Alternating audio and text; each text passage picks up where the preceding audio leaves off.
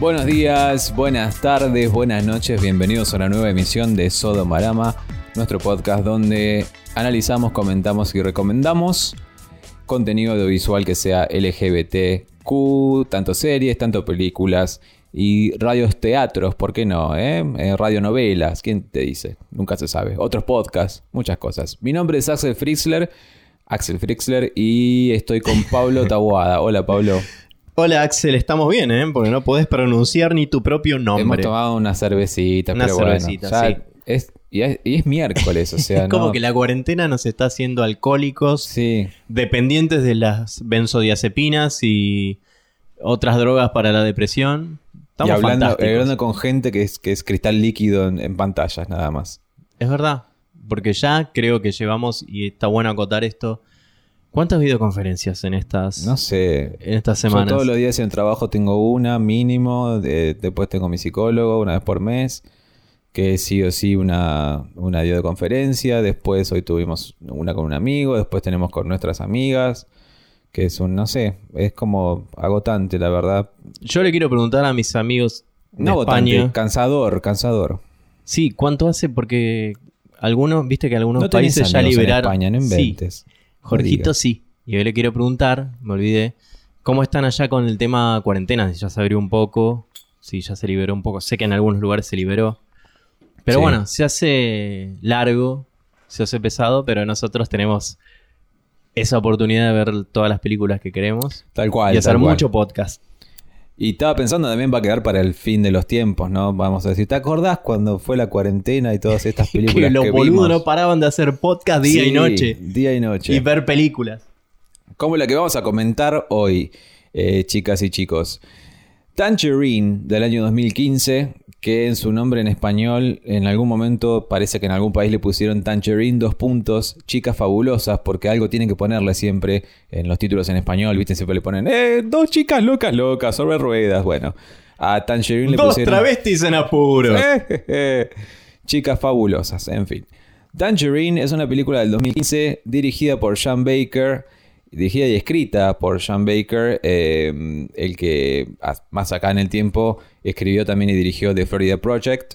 Es una película que me gustó mucho cuando estrenó y Tangerine es que tiene- anterior. tienen mucho en común. Tiene mucho en A común. nivel estilístico, digamos. Todo el cine de Sean Baker, según estuve averiguando, tiene ese estilo de lo hago con muy poca plata y con video, lo filmo con video, lo grabo con video. Eh, pero bueno, no voy a adentrar porque solamente había estas dos, así que... eh, Sí, igual no. Ahí de- de- he leído entrevistas al director y no, no es así. Él es hiper perfeccionista con la imagen. De hecho, no le gusta para nada la idea de filmar con bajo presupuesto. Simplemente que no tiene plata. Ese es el tema. claro. Su primera película fue filmada en 35 milímetros, film tradicional, a él le gusta la calidad, que se vea la imagen perfecta. Y su segunda película tuvo que hacerla en video estándar, o sea, en, en- en el formato antiguo del video, Por una cuestión de falta de presupuesto, con, con su codirector, o si no me equivoco, que era el que decía, no, no, pero lo importante es la historia, no la imagen. Y él decía, no, lo importante es la imagen. Y se volvía loco, es perfeccionista con la imagen. Y cuando vio algunas, algunas referencias en, en cortos en YouTube que fueron filmados con iPhone, decía, esto se ve muy bien, esto da para una película. Y cuando el presupuesto para esta película fue de solo 100 mil dólares, 100 mil dólares. Nada, necesariamente se hizo imperiosa la, la- la- cuestión de usar un iPhone porque no había otra forma de filmarla, sino. Y ahí surgió, y yo te introduzco con este aspecto técnico, que encontró un, em, ¿cómo se llama? Kickstarter de, de unos adaptadores para poner lentes adelante del iPhone. Se filmó con un iPhone 5S. Encima no es un iPhone nuevo, un No, iPhone no, ya, no. ya tiene unos años. Y con ese adaptador lograron poner lentes que, que se adecuaran para hacer una película en el formato cine widescreen. Y, eh, y además ponerle los filtros y usar una aplicación que no existía en ese momento, una aplicación que le permitió hacer un montón de, de cosas en la, en la postproducción directamente en el iPhone. O sea, genial. Y él siempre apelando a tener una calidad de imagen que fuera buena para el cine. Y la verdad que lo logró. Todo esto que acaba de decir Pablo es, fue, según recuerdo, mejor dicho, es el texto y, y lo que dijo, lo que dijeron los medios, tal cual en el 2015 apenas se estrenó la película comercialmente y en todos los festivales alrededor del mundo. Fue Quiere decir que digo cosas que ya están sabidas. no, no, no, que fue el motor de promoción para esta película. Eh, esta película se filmó en tanto tiempo, con tanto presupuesto y de esta manera, con un iPhone, ta, ta, ta. Generó también que Soderbergh empezara a grabar una película también en un iPhone. Sí, eh, para llevar a un genera- director famosísimo que se me escapa que hizo una película con un iPhone no le salió tan bien. Soderbergh. ¿Sí? Sí. ¿La de terror? No sé si de terror, pero Bueno, es ya te busco. Bueno. Em, lamentablemente por esas, esas cosas de la vida eh, y por ese tipo de promoción, a mí no me despertó nunca el interés de ver Tangerine. Y es una... Lo tuiteé hoy también porque... ¿Qué por pre- prejuicio? No por prejuicio, sino porque se filmó con un iPhone, eh, todas esas cosas, bueno, pero no sé de qué se trata la película y, y se perdió y además el 2015 fue un año donde me interesaron otras cosas. Sí, no me equivocaba. La de Soderbergh es eh, ¿De terror? de terror y se llama Unsane. Eso. Pero a nivel técnico no le salió tan buena. Sí, sí, sé que no, no está tan buena. Bueno, pero ¿por qué digo esto? Porque la historia de- detrás de Tangerine, la, la historia que cuenta Tangerine, las dos cosas son muy buenas. O sea, es, es realmente una historia que está muy bien contada y te llega al alma, si se quiere, ¿no? Yo, por ejemplo, sacando todo esto técnico, que no es por quitar mérito, pero sí realmente es algo que es muy, muy loable. Mierda, qué palabra loable. Decir, eh, destacar esto. Pero la historia realmente es muy buena y hasta te digo, la podría contar cuando... ¿Te acuerdas de Virginia Lago que contaba películas a la tarde? Yo creo que tranquilamente la puede contar Virginia Lago. Y tranquilamente la puedes ver en familia, tranquilamente puede haber un montón de Absolutamente, cosas. sí. Absolutamente. ¿De qué se trata Tangerine? Vamos a contar eh, Abuelo de Pájaro más o menos qué es. Abuelo de Pájaro. Después de ¿Cómo estás enterarse con las de que frases y las palabras, eh? Después de enterarse de que su novio la engañó mientras estaba en la cárcel, una prostituta y su mejor amiga idean un plan para darle una lección, dice eh, la entrada en Wikipedia. Eh, la prostituta es Kitana Kiki Rodríguez, su personaje se llama Cindy y su amiga es Alexandra, eh, encarnada por Maya Taylor. Las dos actrices completamente independientes, de hecho, eh, Kitana Kiki Rodríguez, casi amateur, eh, y tiene toda esa, todo ese... feel. Ambas son chicas trans. Ambas son chicas trans, cabe destacar. Pero a la vez no hace a la historia tampoco. Es, es, eh, salvo detalles y en escenas, no hace mucho a la historia. Pueden ser dos mujeres cis tranquilamente peleándose o, o- o- o que quiere vengarse de que su hombre la, la, tra- la traiciona a otra mujer y, y- y reaccionar de esa manera. Claro, lo lindo de esta película es que no caen los clichés típicos que puede ser de una película No. LGBT oscuro en un mundo en los suburbios, porque la verdad que vemos en esta película la parte más fea de Hollywood, la parte más horrible de Hollywood, la decadencia, la marginalidad. Nada lindo, nada que, que sea turístico. Boulevard Santa Mónica y eh, la otra calle que no me acuerdo cómo es, como todo downtown de downtown de Los Ángeles. eh, no es San Francisco, no es Hollywood, es... es Nah, igual yo creo que todas las ciudades tienen ese lado que, que nadie quiere mostrar, que es feo, Obvio. que es, no es estético. Y no cae en eso de la. de, de- de que lo marginal es lúgubre, es triste. No, es una comedia que te reís todo el tiempo y, y te metes en la vida cotidiana de estas chicas trans y de su vida, y de su vida como prostitutas, pero te, te, te metes de una manera tan natural que te hace sentir como una amiga más. Sí, ¿no? sí, sí. Mí- así me sentí yo. es, es parte de lo bueno que tiene la forma en la que está filmada. Eh, estás ahí, estás con ella, estás caminando atrás de ellas, estás viendo sus caras, estás siendo parte de todas las escenas. O sea, ella va a buscar a su novio enojada y va a buscar a la puta eh, que, con la cual lo está engañando.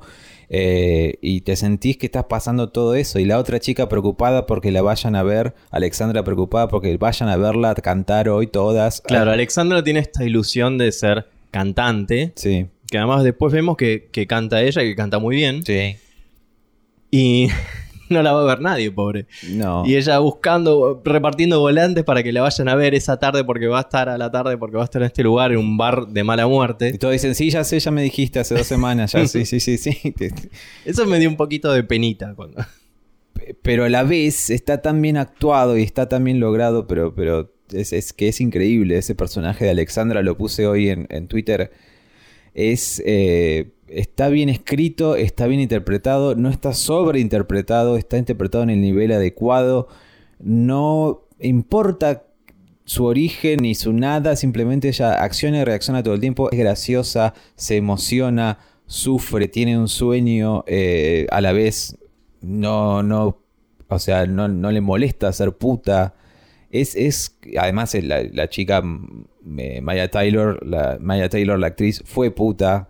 O sea, desde todo punto de vista ese personaje es buenísimo. No puedes merecer a la Y que protagonista. insisto, que no te lo muestran como un mundo oscuro, lúgubre. Te lo muestran como parte, parte de una vida que se vive. de- de- si sos trans, pobre en ese lugar, es así la vida. Y, y sin resentimiento, sin ninguna cosa extraña, ¿Te acordás de Kids en los 90? levemente. Finales de los 90 creo que es Sí, Kids. sí, sí. Me acuerdo. 97, 98, que es de este director que no se me, no voy a decir el nombre porque no quiero decirlo mal. Em, bueno, eh, me dio como que es lo que quiere, lo que quiso retratar siempre ese director, pero sin, con, con humor, ¿entendés? Con humor y que funciona y, y- mostrado desde una óptica, como vos decís, luminosa. Es un atardecer constante la película, eh, lo cual te genera, te puedes poner un poco nervioso, pero a la vez te, te genera cierta relajación. Es como, eh, Bueno, el atardecer constante no es. eh, Es un poco casual por lo que dijo el director. Es Sí. como que necesitaban la luz, una buena luz. Estaban filmando con un iPhone. Y siempre encontraban que, que era mejor filmar de atardecer, la famosa The Magic Hour, que le dicen la- la hora mágica, es cuando el sol está directo y que te da la cara, casi Sí. poniéndose en el horizonte, y que te da una imagen muy linda. Entonces aprovechaban ese, ese tiempo y filmaban todo así. Hasta que le tocaron días nublados. Y ahí se las tuvieron que arreglar, poniendo filtros y cosas para que pareciera ese atardecer eterno. Cuando la película transcurre desde el mediodía hasta la medianoche. hasta la noche. sí. Pero vos te tenés que creer que transcurre todo ese día, pero siempre es como esa tarde anaranjada. Muy anaranjada. La película no es muy larga, por ende creo que yo puedo resumir solamente... No voy a... Listo, buenísimo, terminamos, ¿no? Eh, puedo resumir en dos cosas simplemente la cosa que más me gustó, la cosa que... No, no hay cosa que no me hayan gustado, no me hayan gustado. Simplemente las cosas que no me cerraron del todo. Pero La- pará, no te adelantes. Porque tenemos por un lado estas dos amigas. No te adelantes. Y ya, ya viene lo que vos querés decir. Pero nos falta el taxista. Ujú. El personaje del... tar- Hay un taxista armenio Rasmik. que lo vemos permanentemente levantando pasajeros y cada pasajero es una historia graciosa. Pues. Hay una señora que va, va con un, sale una veterinaria medio llorando, se sube al taxi y tiene una ¿cómo Un se dice? Un estuche. El perrito es un gatito, es un perrito. Perrito. ¿Y cómo se llama? Tal. Y qué tranquilo es el perrito. Está vacío. Está. Tenía- o sea, esas cosas graciosas y pasa con varios pasajeros hasta que después vemos que es amigo de las chicas trans y cliente. Claro, Creo que entendemos la, un poquito la relación. la idea es eh, presentarnos a los tres personajes. Después se agregan dos personajes más que son el novio de, de Kiki, perdón, de, de Cindy. Kiki es la actriz. Eh, el novio de Cindy. Que es Chester. Y después la otra puta que es eh, Gina, que es con la, la- la que la traicionó. Se agregan esos personajes y después está la familia de la familia armenia, que es la familia de Rasmik, que son como secundarísimos, ¿no? Pero los, los tres ejes son Rasmik, que de alguna manera es eh, la ciudad, o sea, no te digo la ciudad de Los Ángeles, pero es como la clase trabajadora de Los Ángeles. Eh, y ellas son... No sé, yo lo vi tan. A mí me, me pareció el taxista, el típico taxista porteño. Sí, que- sí, sí, sí, sí. Pero Que está ahí, que no aguanta. O sea, tiene una familia porque la tiene que tener, pero secretamente lo que le gusta Creo sexualmente es otra cosa. Claro, Su creo que es el taxista por de otro cualquier lado. lado. pero lo que voy es que la diferencia entre eh, él, que es de la parte de la clase trabajadora, y las chicas, que son varias di- di- distintas, distintas a él, y son simplemente prostitutas, Son de la clase que- trabajadora también. son de clase trabajadora también, obviamente, pero lo que quiero decir es que ellas no ni ellas, ni ellas ni él tienen culpa por eso que les gusta. ¿Entendés? A ellas les gusta ser putas y les gusta ser quienes son y, y son auténticas por quienes son. Y Rasmik nos vamos dando cuenta de a poco, y eso sí está muy bueno, porque nos vamos dando cuenta de a poco qué clase de chicas les gustan a él. De una manera muy De graciosa. Una manera además. muy graciosa, eh, muy graciosa y muy colorida. Y después cuando él se encuentra con Alexandra, protagonizan una de las mejores escenas de sexo oral que se han visto en el cine, yo creo. Ah, sí, me encantó. Es alucinante desde la música, desde el sonido, desde las... La imagen, la, imagen. secuencia, cómo transcurre. Absolutamente. Es, eh, es genial. tan simple y es tan simple es son dos personajes en un auto el auto entra a, a, a Un lavarse lavadero de autos. un lavadero de autos y está el celular filmando fijo atrás en el asiento trasero y ahí pasa lo que pasa en el sexo oral y no voy a decir más porque quizás no la vieron pero es alucinante esa escena y es creo que nunca me la voy a olvidar literal literalmente Sí, la- a mí también me gustó mucho. Eh, pero lo que voy es eso. Lo que más me gustó es eso. No hay culpa, no hay cosas lúgubres, como decís. No hay esa cosa de, ay, ay. eh, eh". Incluso cuando surge un conflicto en la familia de Rasmik, eh, está mostrado de una manera tan graciosa, tan eh, casi. comedia de enredos, Claro, digamos. casi, ca- casi como. No Armenia, casi como si fuese, fuese algo costumbrista italiano, una cosa. Yo me, mira, No me realista. remite a una película argentina que Sí, esperando la carroza, ese tipo de discusiones de exageradas y ridículas. Bueno, pero los armenios también son así. Eh, pues conozco a gente armenia que también que tiene una cosa muy de- de- de eso de exagerar y de los gritos y cosas así. Hay Y de que- la familia y de la tradición y que el problema acá es la suegra de Rasmik. Claro.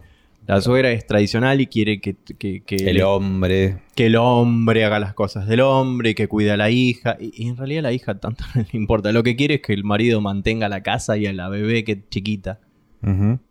Lo que. mm, Lo que veo de Sean Baker, solamente habiendo visto, como insisto, de Florida Project, son dos cosas. Una cosa es la presencia del motel, la presencia de la gente que no le queda otra más que vivir en un motel, que es algo que se muestra también en The Florida Project. Es gente que no paga un alquiler. Es como que si vos pagaras un alquiler en un telo. eh, o sea, no, no es un departamento que tenés, ¿entendés? Lo pagás al día, a la semana, si es que lo pagás que es donde están todas estas prostitutas. Y después el hecho de que en una escena culmine tenemos a, a una familia armenia, a un bebé, a una... eh, Un bebé llorando. a dos mujeres trans, a una prostituta a la cual tiene solamente un calzado, al pimp, al proxeneta de todas esas prostitutas, a la dueña del Que local, a, que, es a la vez es el novio de una de las que a la vez prostitutas. es el novio y el, y el prometido de una, a la dueña del local de donuts, Que es una mujer china. una mujer china y todos gritando al mismo tiempo y un bebé llorando. es una escena, eh, sí, la verdad, surrealista. es- patética y graciosa. y graciosa y buenísima y a la vez triste y a la vez todo al mismo tiempo. Es y no estamos siquiera hablando de, de, de, de, de- de- de- de disidencia, estamos hablando de cómo son los personajes, ¿entendés? Estamos hablando ni siquiera de qué tienen entre las piernas o qué están haciendo, qué hicieron antes o qué hicieron ahora, simplemente quiénes son en ese momento y por qué están criticando. Están hablando en tres idiomas distintos, con cinco acentos distintos y, y- y cada uno con la... O sea, hay... Es buenísima. Esta escena es realmente buenísima. Y así tiene muchas escenas esta película. Que, que, que la verdad...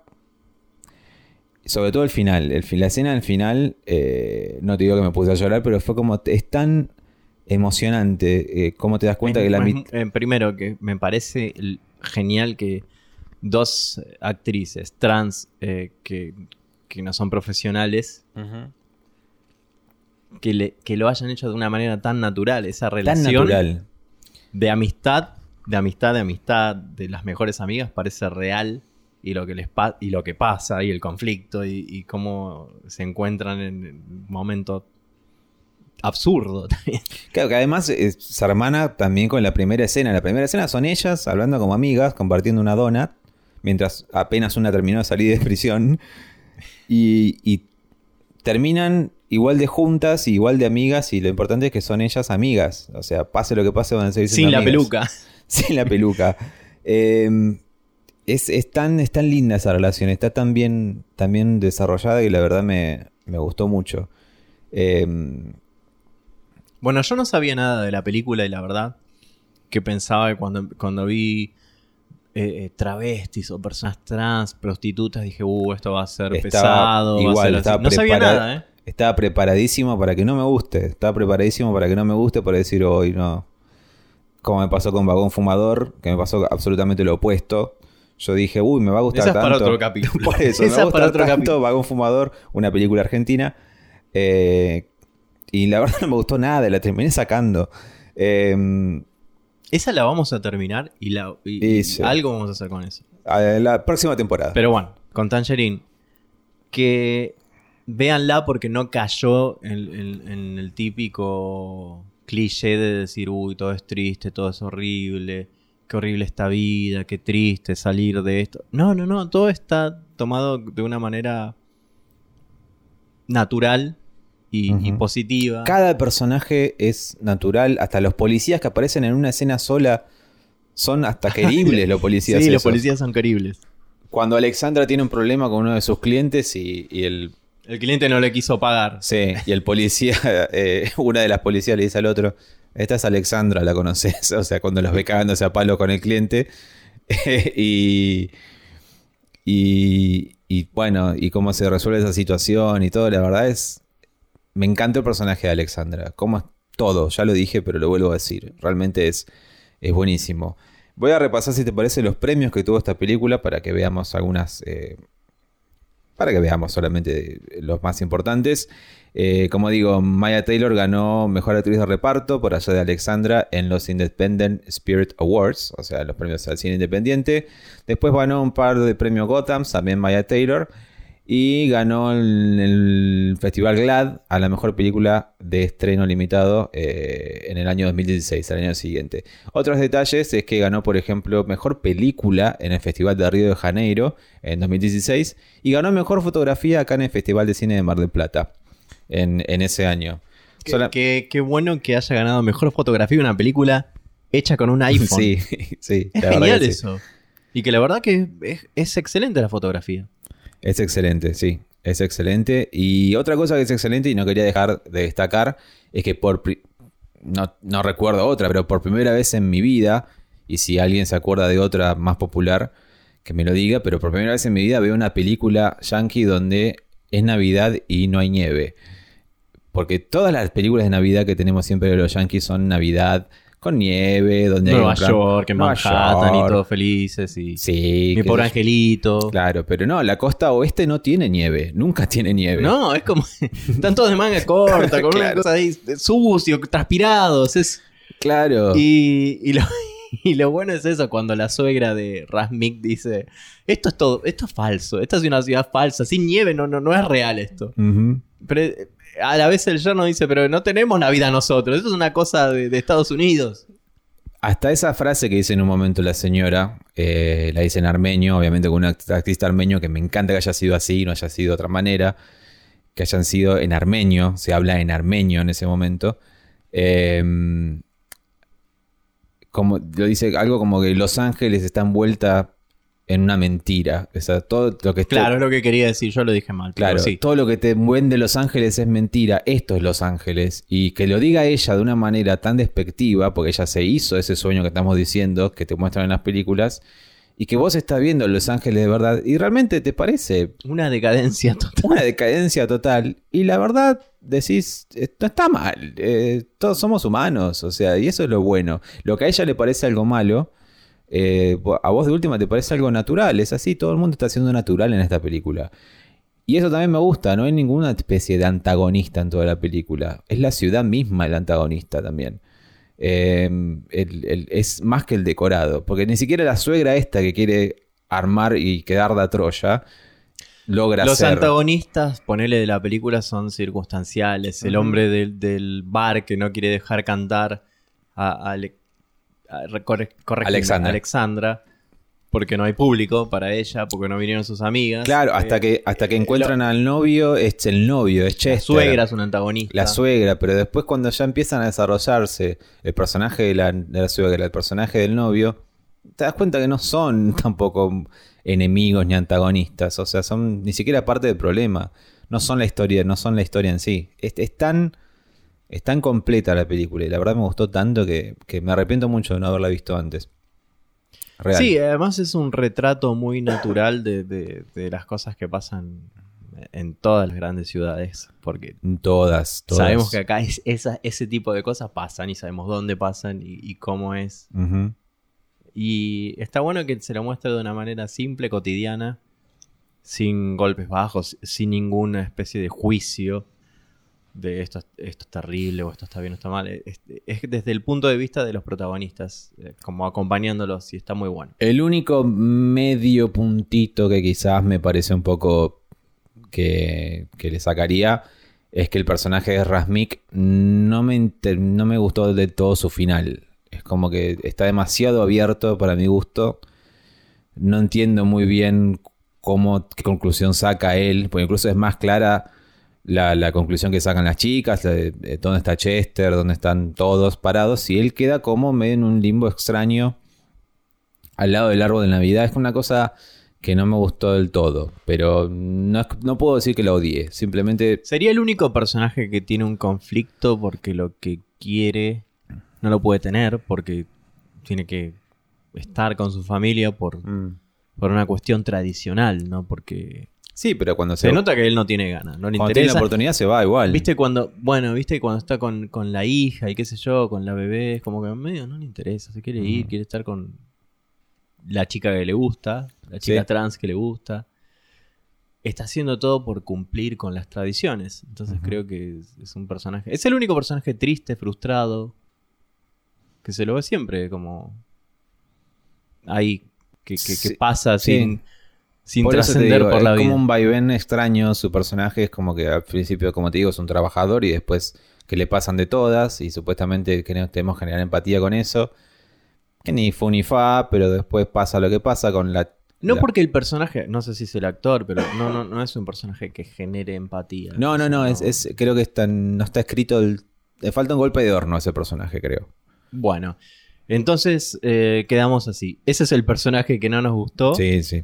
Y por esa razón yo te pregunto, porque no creo que haya nada más que agregar sobre la película. Digo, No, no, eh, la verdad es, eh, es todo lo que quería decir y, y simplemente que sé que no recomendamos libros, pero me hizo acordar mucho la amistad de ellas a eh, un libro que escuché en la radio últimamente, que está en podcast entero también, que es... Un libro que escuché en la radio. Así Qué es. interesante. Así es, sí, escucho un programa de radio donde la locutora eh, Elizabeth Bernassi leyó este libro, todos los días leía un capítulo en toda esta cuarentena y ese, eso está subido en Spotify, así que lo pueden escuchar si quieren, se llama ¿Todo completo? Todo Completo.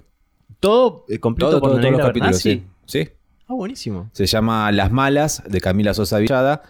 Eh, no tiene mucho que ver con Tallerín en el, en el contexto porque transcurre en Buenos Aires, pero sí tiene que ver con el hecho de amistad entre chicas trans en, en, el- ¿cómo es? en el ámbito de la prostitución. Yo lo en- que escuché en las calles. escuchando con vos la radio eh, es como un tono mucho más fuerte, Sí, dramático. sí, sí, es drama, drama, drama. Pero Sí. si queremos explorar ese tipo de historias, es, es bueno, es bueno explorar eso también. Pero sí, ya podemos ir de una a la calificación si te parece. Bueno, ¿cuántos sodomitas le pones, Axel? Eh, be- cuat- eh, man- no, eh, cuatro sodomitas y medio. Iba a decir lo mismo yo, 4.5 sodomitas, Ujú. siempre sobre 5. Por esto mismo que vos decías, que el personaje de Rasmik, no sé si lo digo mal o lo digo Rasmik, bien, Rasmik, sí, sí. eh, queda ahí medio Trunco.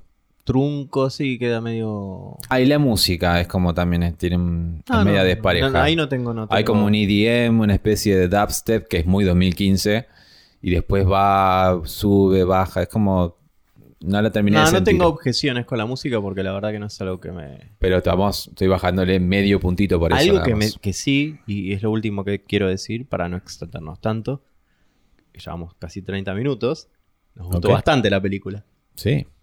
Eh, que el tema de que fue filmada con un iPhone, que es lo, que, lo primero que leí, dije, uh, eh, es todo lo que voy a ver.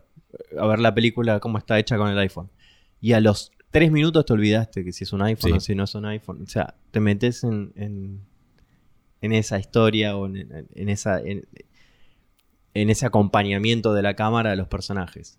Y otra cosa, que el director dijo, eh, que te lo comenté antes, que muchas veces los actores que no son profesionales se asustan ante la cámara o se intimidan y es como que les cuesta acostumbrarse a la cámara. Pero como esto es un iPhone y todo el mundo tiene un celular, Sí. no les costó nada acostumbrarse a que la filme un celular porque todo el mundo nos filmamos en celular. Entonces le salió súper natural a las actrices. Sí, todo. Se nota un toque igual en el personaje de Cindy, a veces en algunas escenas, pero por lo general todos los actores están actuando de una manera muy natural. Y Tangerine, ya para cerrar, eh, Forever and Ever, este, este episodio, el nombre es- oficialmente es por ese tono mandarina que tiene la película gracias a los atardeceres. Y hay unas ¿no? mandarinas colgadas en el taxi Ah, mira de vos. Rasmik. Mm. Hay unas mandarinas colgadas que siempre me... Sí, es el desodorante que le regala Alexandra, ¿no? Sí, son mandarinas. Bueno, muy lindo. Eh, eh, véanla, la pueden encontrar en este vasto mundo que es Internet. Y Lamentablemente. si no la consiguen, se comunican con nosotros sí, y los ayudamos a conseguirla. guiño, guiño. Guiño, guiño. Los queremos mucho, gracias por escuchar. Recuerden comentar, escribirnos en nuestras redes sociales. Con el hashtag Sodomarama lo ponen y ya tenemos alertas para que nos lleguen sus mensajes y las cosas que quieren decir, malas o buenas, estamos a su servicio. Bueno, sí. ¿Cómo no? Y feliz cuarentena. Hasta la próxima. Adiós.